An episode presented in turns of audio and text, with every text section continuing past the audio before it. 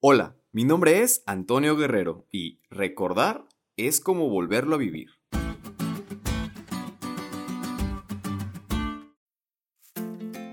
Estoy seguro que cada uno de nosotros tiene un momento especial que recordar, ya sea al escuchar alguna canción o alguna palabra, al percibir algún aroma o sabor, o simplemente al ver una fotografía.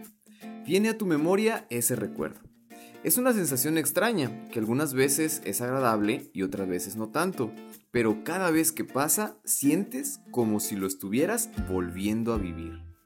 En la lección de hoy vemos cómo esto debía de pasarle al pueblo de Israel cada vez que recordaba la ley y guardaba el sábado como día de descanso. Bien sabían que el Señor lo redimió de la tierra de Egipto, y ese sí que era un momento agradable y especial de recordar. Todo el Antiguo Testamento hace referencia a la historia del Éxodo como un ejemplo de la poderosa liberación de Israel por parte de Dios, mediante su gracia de la esclavitud y la opresión. Y guardar el sábado no solo como un monumento conmemorativo de la creación, sino además en conmemoración de la redención de Egipto.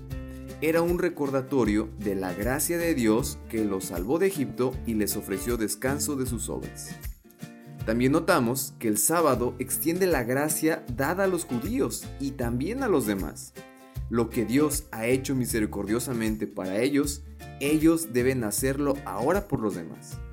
Es por esto que a este punto Dios quería que así como Él los trató a pesar de ser siervos en tierras extranjeras, ellos deberían tratar también a todos los demás, incluso si se encontraban en el mismo estado de servidumbre.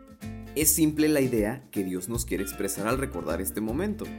Debemos de saber que su misericordia es grande para con nosotros y que el resultado de este es amor infinito. Dios quiere que al recordar su ley recordemos este propósito y podamos expresarlo a los demás.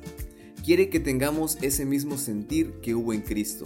Quiere que reflejemos esa ternura y misericordia que Él reflejó para así poder ser participantes de su gracia.